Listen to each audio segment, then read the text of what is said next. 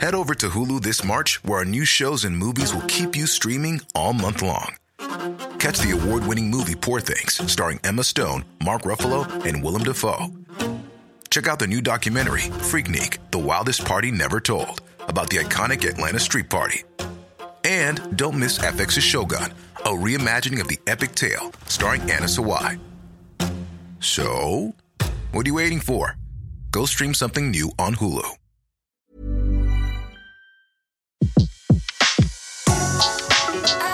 Le meilleur de séances radio est maintenant sur We Love Cinéma. Séance live, l'actu cinéma des blogueurs. Lectu cinéma, le coup de cœur ou coup de gueule, c'est ce qu'on va savoir tout de suite avec Claire Fayot de le genou de Claire.com. Rebonjour Claire. Bonjour Betty, bonjour à tous.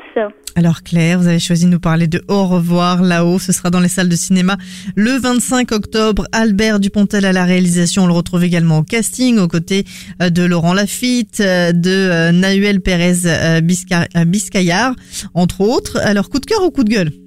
Je vous laisse coup. De cœur. Coup de cœur. Euh, oh, ça, oh, ça, ça, de toute façon, ça ne pouvait pas être un coup de gueule parce que euh, bon, euh, il s'agit de l'adaptation du roman éponyme de Pierre Lemaître qui a obtenu le prix Goncourt 2013.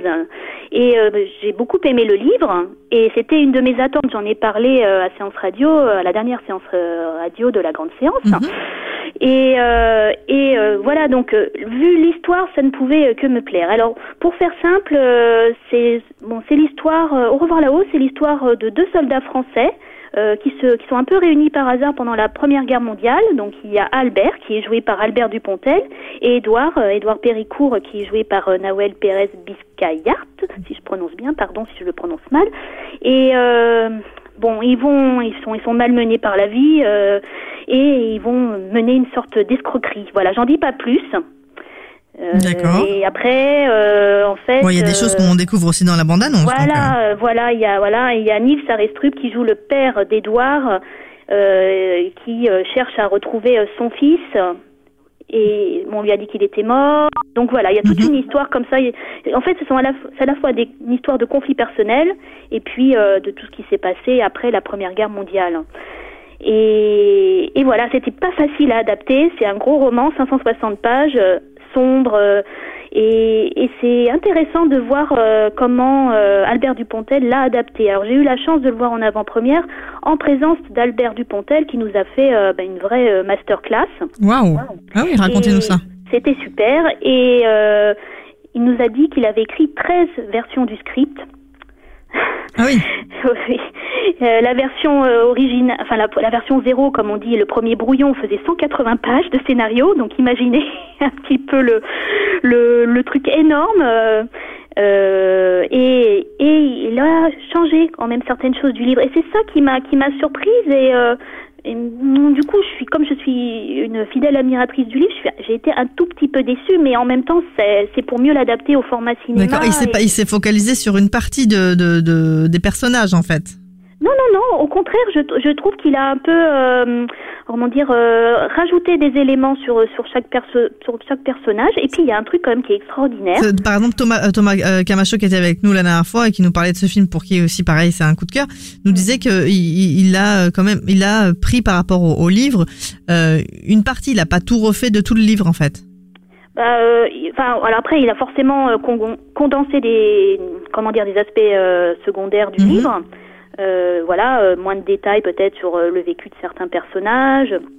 Mais moi, je trouve au contraire qu'il a rajouté euh, notamment la scène du début, la scène de fin, et qu'il a modifié certains éléments aussi.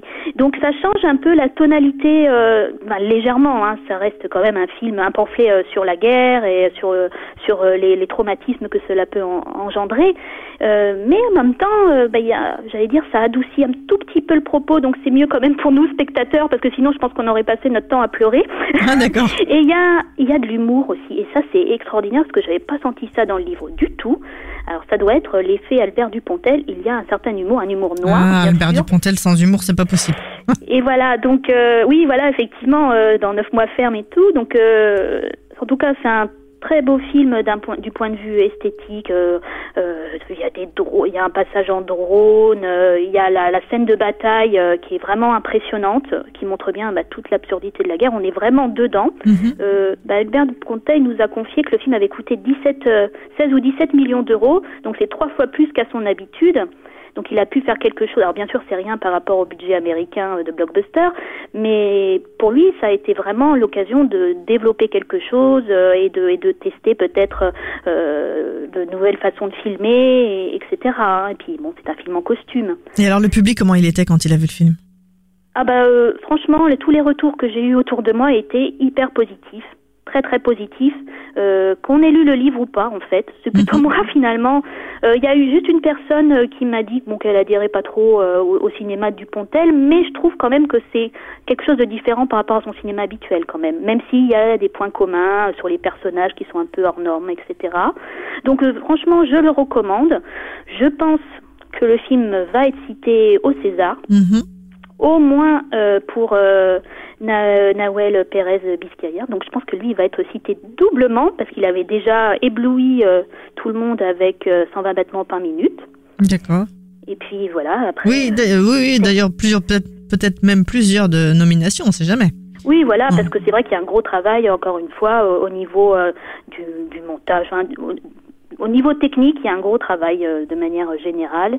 Et puis, euh, et puis, bah, Albert Dupontel voulait pas jouer le rôle principal, enfin, le second rôle principal, mais il s'en sort très bien. Je trouve, euh, enfin, je sais pas, mais j'imaginais une, une- on va dire. euh, Quelqu'un d'un peu d'un peu équivalent, même s'il est un peu plus âgé que le personnage, mais disons que sa bouille correspond bien. Euh, alors après, je ne sais pas qui aurait pu le remplacer, mais mais mais voilà. Donc euh, franchement, euh, c'est une belle, c'est un bel exemple d'adaptation d'œuvre. Et euh, quand même, je, je dois préciser que Pierre Lemaître, euh, qui a eu le prix, Goncourt pour ce livre, a vu deux fois le film. D'accord, ah il oui, a quand même. il a quand même, euh, il a quand même validé, euh, même si après, bon, bah, il y a source peut-être de débat sur certains détails. Mhm. Mais visuellement, encore une fois, c'est une réussite et, et si ça peut donner envie aux gens de, de se plonger euh, dans en revoir là-haut le livre après, C'est gagné. D'accord. voilà. Au revoir là-haut à découvrir donc dans les salles de cinéma le 25 octobre. Albert Dupontel à la réalisation, Nahuel Pérez Biscayar, Albert Dupontel, Laurent Lafitte. Ouais, Entre autres, euh, on retrouve euh, Nils Arestrup, on retrouve Michel également Émilie Dequesne. Oui, Émilie Dequesne, Mélanie Thierry, euh, il y a même Ki- Kian Kojandi dans un tout petit rôle. Enfin non, non, c'est c'est un très beau casting français aussi. Merci beaucoup. À très vite sur Séance Radio dans la séance live et bien évidemment, on retrouvera euh, votre avis euh, sur ce film sur euh, le genou de claire.com. Bonne semaine Claire et à très vite sur Séance Radio. Merci, à très bientôt. De 14h à 17h, c'est la séance live sur Séance Radio. L'ensemble des contenus séances radio proposés par We Love Cinéma sur tous vos agrégateurs de podcasts.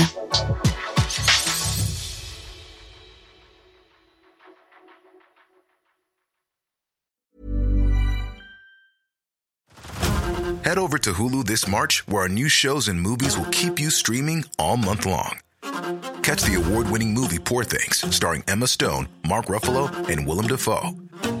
Check out the new documentary, Freaknik The Wildest Party Never Told, about the iconic Atlanta Street Party. And don't miss FX's Shogun, a reimagining of the epic tale, starring Anna Sawai. So, what are you waiting for? Go stream something new on Hulu.